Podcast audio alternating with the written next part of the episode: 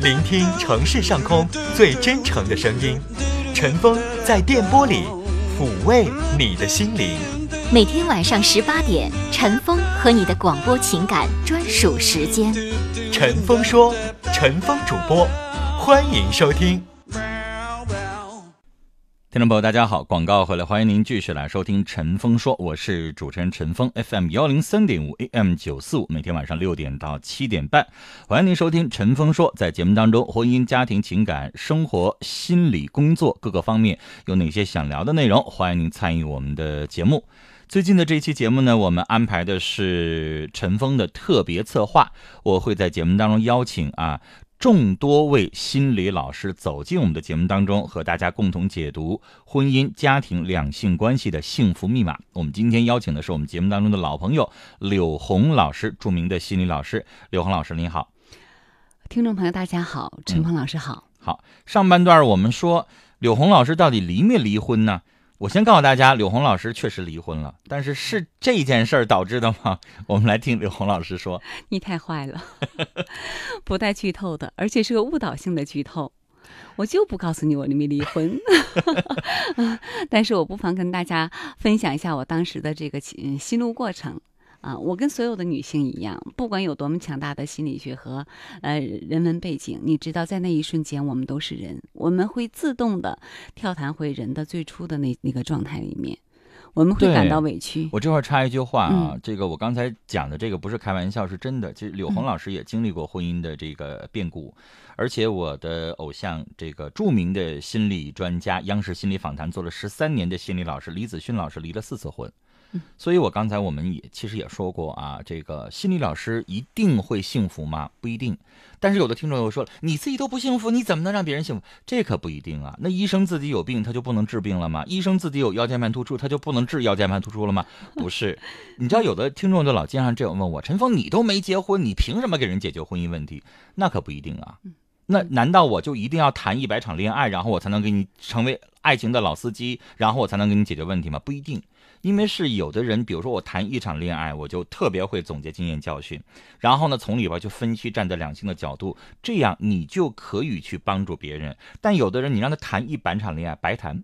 他都不了解对方为什么在这一刻的时候跟你产生这样的诉求，所以那不代表经历的多他就一定会成为专家，也不代表没有那个经历。那怎么的？难道妇科大夫必须得自己生一回才能够做妇科大夫吗？不一定啊，很多主刀的是男性啊。嗯，所以我我想插一句这个话啊，这个其实我们每个人。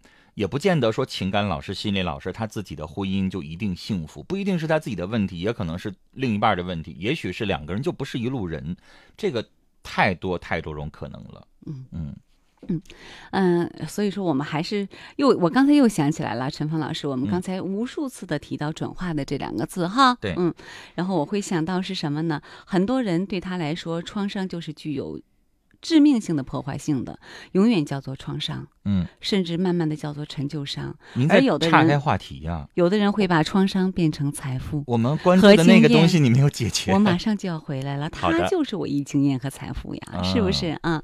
我跟所有的女性朋友一样，或者大多数女性朋友一样，除非我是不爱这个男人，不爱这个家了，嗯，然后呢，也会有委屈呀，也会有害怕，甚至会有很绝望、非常愤怒，想揍他一顿的那种冲动。嗯，还好，嗯，我用尽可能的，嗯，比较适度的方式表达了我刚才一系列复杂的情绪啊。我觉得，我想我说的清楚了，就是把我的那个那个所有的感受讲给我丈夫听了。嗯，我也很感谢他在那一瞬间读懂了我，他没有被我排山倒海的呃情绪化表达。我是说，假设我置换成情绪化表达的话，他很可能被我排山倒海的情绪化表达而。给吞没，进入了更加严重的一种情绪升级的那种那种争争锋里面，对吧？我想我讲清楚了，导致他听清楚了，继而我们的共共识就达成了。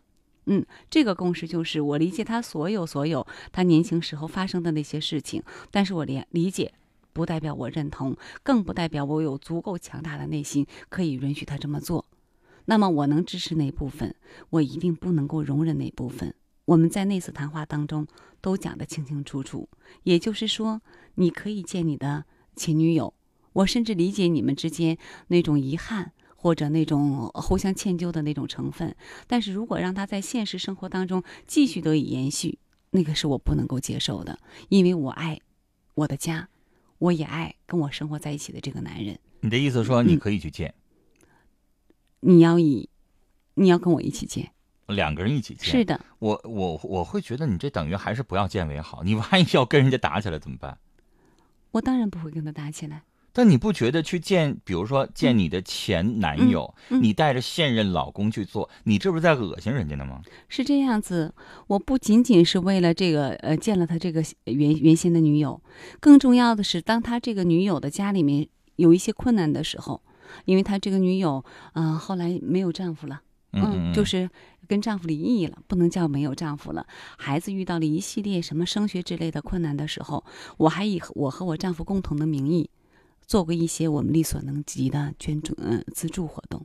嗯嗯但是说实话啊，我觉得你这个是很站在女性的角度去给她的要求，嗯是是，男性应该不会接受，嗯就不或者是有点被迫接受。嗯呃，我会建议这个男性，或者说是如果我碰到这件事情，嗯我会去见这个前女友，即使我是已婚的状态，嗯我会去见。嗯但是因为男性就是这样的，嗯你不让他见，他就心里边痒痒嗯啊，不代表他一定要跟他发生什么啊，嗯他就会觉得，男性你知道吗？就是有的时候天生同情弱者，就像有一个不变的选题，就是你更喜欢林黛玉还是薛宝钗？男性毫不犹豫的就会林黛玉，因为他觉得林黛玉会更柔弱，会保护，但不代表他要跟林黛玉结婚。嗯，但是你要说这两个女性，你要说去见谁，或者去保护谁，去帮助谁，他嗯。一定会帮助林黛玉。她认为薛宝钗，但是我会去见嗯，但是我不会跟她发生下文所以我会控制自己，但是我去见，但是你知道，往往有的时候女性就会觉得，你去见这个动作就不行，就会在玩暧昧，你就没有顾及我的立场。好了。嗯。好了，我接下来要讲，因为他们的约会的地点，女孩子给他发信息里的约会的地点是某宾馆的房间。我猜对了，嗯，所以我当然不那会让他肯定不能让他去。对，我会去，但是我会在是，那个宾馆的都有大堂的，嗯。大堂都有咖啡厅的，嗯。我会在那儿嗯啊，或者约出来在星巴克，因为你本身其实别管宾馆的哪儿吧，他就一听了他就觉得不是什么是的，正常谈理想谈未来的地方。嗯那个地方我也不想把自己放在一个胡思乱想的非常不安的那个情境里面。嗯也许当时我扮演了一个贤惠的妻子，但是我心里面我不敢保证我以后会不会怀疑这个男人，甚至记恨这个男人。嗯，所以我先要把自己和我丈夫放在一个相对开放而且安全的环境里面，他嗯不能太禁锢，但他也不能太不安。嗯嗯，那柳红老师，我们哎再延伸一下这个问题。好如果你发现的时候是他们俩已经见完了面的话，嗯你又会怎么样去跟他沟通呢？我觉得那个谈话也许会更艰难一些，嗯哦，就是其实那个时候你就不信任他了。呃，会有不会有这种怀疑的种子在那里嗯播种下了。但是是否真的发展到离婚，我真的不觉得离婚是一个那么就可以被轻易谈出来的那么一个结论。嗯嗯，就像结婚一样，你知道，好多的好多的婚姻，非常非常棒的那种婚姻，金婚啊，那么好的婚姻，它中间不是没有打过，不是没有过婚外情，不是有没有过什么甚至暴力，是他们不断的借助于这些事件，让双方越来越懂得对。懂得自己越来越长好的过程，所以说这个事情如果发生了，我确认我我和我的丈夫呢仍然是爱着对方的，我相信也许会假以时日之后，我仍然会拿出耐心去修复这段婚姻的。嗯嗯，只是可能会更疼痛一点。既然聊到这儿啊，我就嗯想再跟这个柳红老师聊一个话题啊。这个话题是我一直心里边的一个隐隐的痛。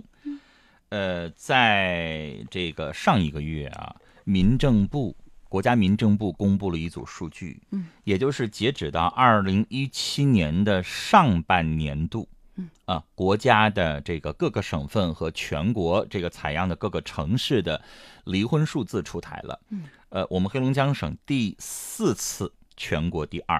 哦，呃，这一年度的第一被变了，今年的第一，上半年的第一啊，离婚率最高的是天津啊，离婚率是百分之六十二点八，百分之六十二，百对百分之六十二点八，也就是结十对儿离六对儿。我们黑龙江省第二啊，离婚率是百分之五十八点九二，五点也是八吧。百分之五十八点九二，也就是结十对儿离六对儿。这个是国家民政部公布的，但是这个我要解释一下，它叫比率。嗯，这个比率是什么呢？就是他那儿今年登记了一百万对儿结了，但是今年登记了五十八万对儿离了，所以他就出了这么一个结婚和离婚的比率。啊，就是跟你理解的什么千分之几的那种不一样，这叫离婚和结婚的比率。就是今年结了上半年结了十对儿啊，我们黑龙江这边离了六对儿，就这么高的一个数字，就很吓人。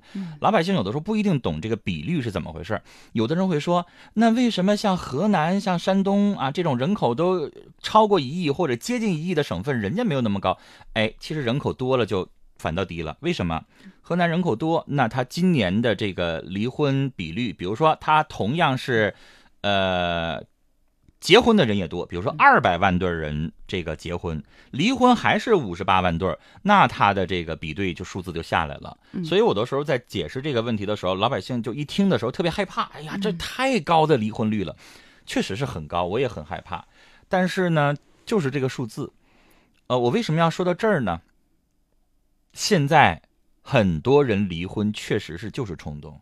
而且民政部还统计了，因为现在可能在这个到离婚机关去登记，因为结婚和离婚在一个地方，然后他还会问你你们两口子为什么离婚啊？其中对于女性离婚的主要原因，百分之六十以上的是全职家庭主妇，就是离最多的那个是全职家庭主妇。然后呢，他们就说婚姻没有激情了，对方不跟我沟通，我想寻求刺激和激情。啊，我为什么在这儿讲到这儿呢？这也跟沟通有关系啊。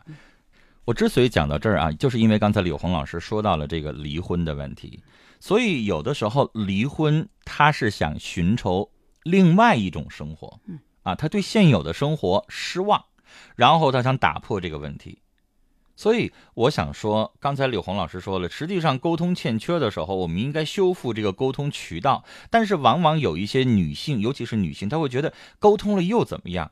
她还是她，她可能改一个月、两个月、三个月，她改变不了一辈子。这个人就被我舍弃了，我就是不想要这样的，我就想换一个。所以呢，这种时候，你觉得沟通到底应该起到一个什么样的作用？婚姻有这样的一个属性，叫做稳定性。嗯，可是非常稳定的婚姻就一准是一个好婚姻吗？似乎不是。嗯，很多出了问题的婚姻，恰巧是因为他觉得这个婚姻过于单调而一成不变。也就是好多的爱侣把稳定和单调、一成不变，他们混为一谈了。那么，我们给婚姻的稳定性上面再加上一点其他的色彩，就是它稳定而不单调。这也就是强调了婚姻的稳定和多变性，是这样吧，陈峰老师？嗯，所以说有好多的男生会说，呃，我我离开我老婆不是因为她不好，有的时候是因为她太好了。你听到这个话你怎么想？会不会气得够呛？太好了，会成为你离开我的一个原因。就是太好了，往往有的时候有很多种分析方式。就是可能我对于爱的期待没有那么多，嗯，我没有那么的爱你，但是你这个时候让我爱到无法呼吸，然后我就会觉得太累，嗯，然后呢，就我没有办法接受。这是个信息。还有他这个太好了，可能还有一种信息可以提炼出来，就是你太标准化了，你太像个神仙不像个人，你没有烟火气息。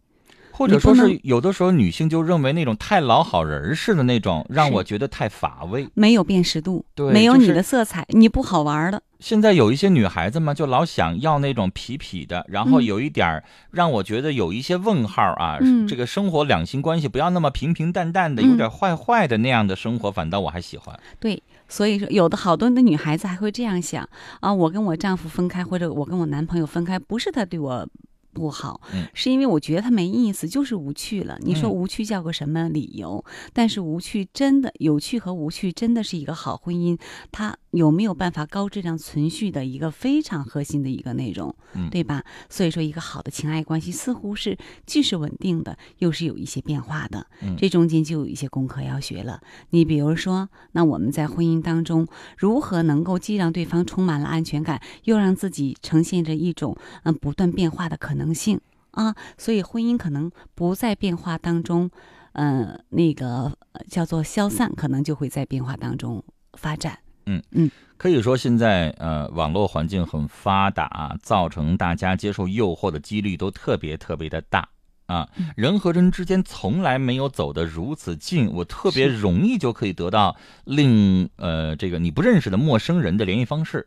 过去说我们认识一个人，我们要搭讪，我们要相亲，我们要参加活动，而现在你坐在家里边，你就可以方圆多少公里之内或者哪个城市的人，你都能够联系上。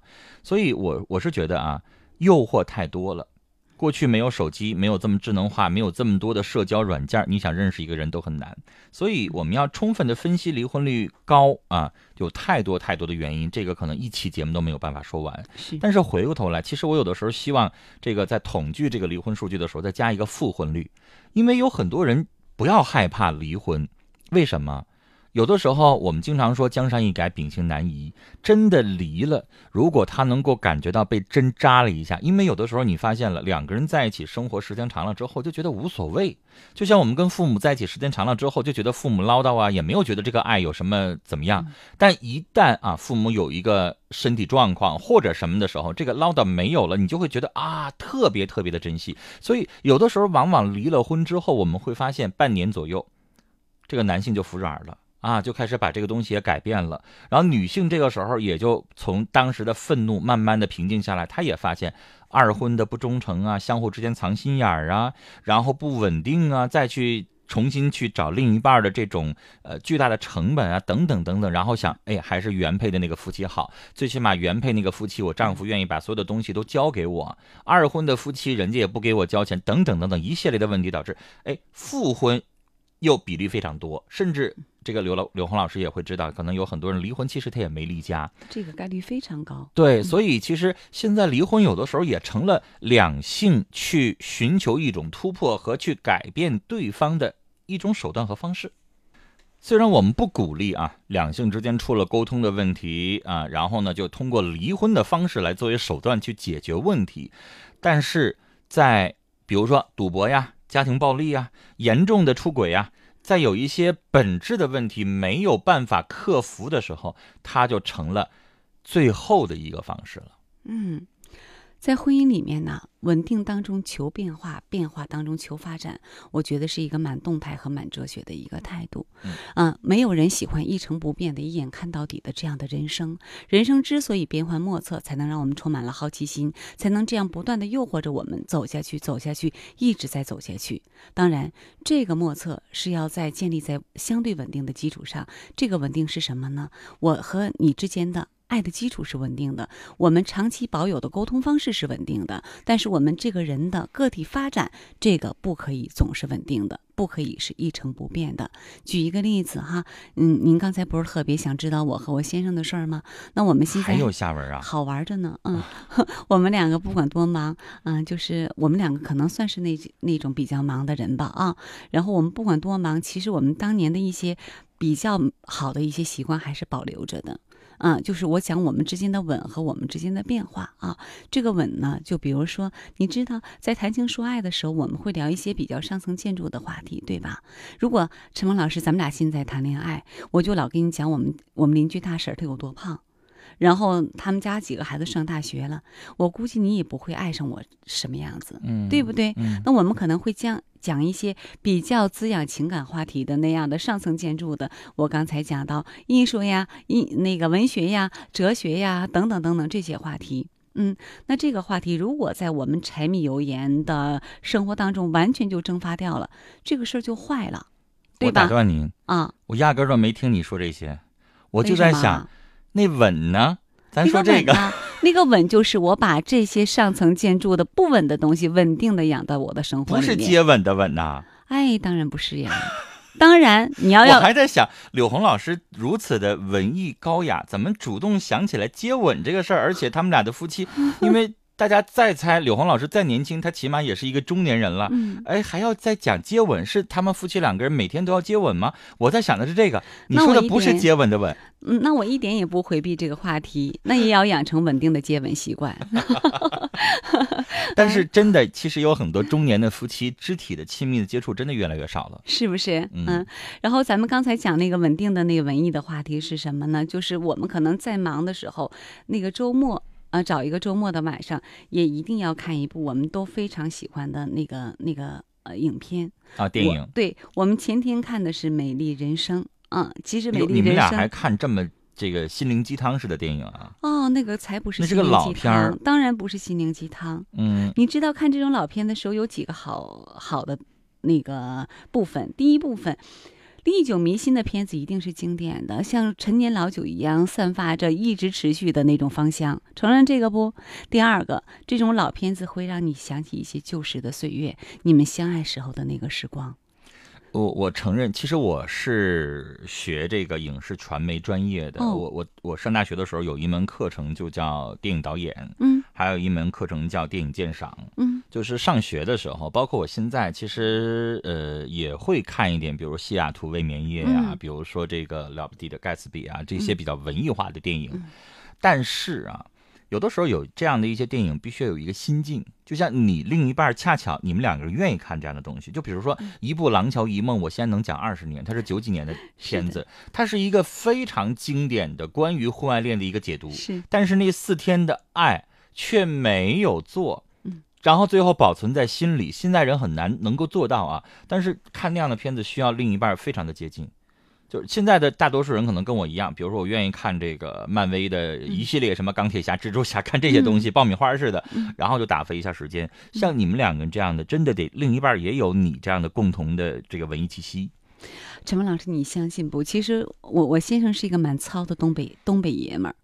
那他为什么能够跟你看进去什么浓情巧克力啊、美丽心灵啊这些走心的电影？其实我非常相信，两个人之所以成为一家一家人，嗯他们骨子里一定有一些相似的地方。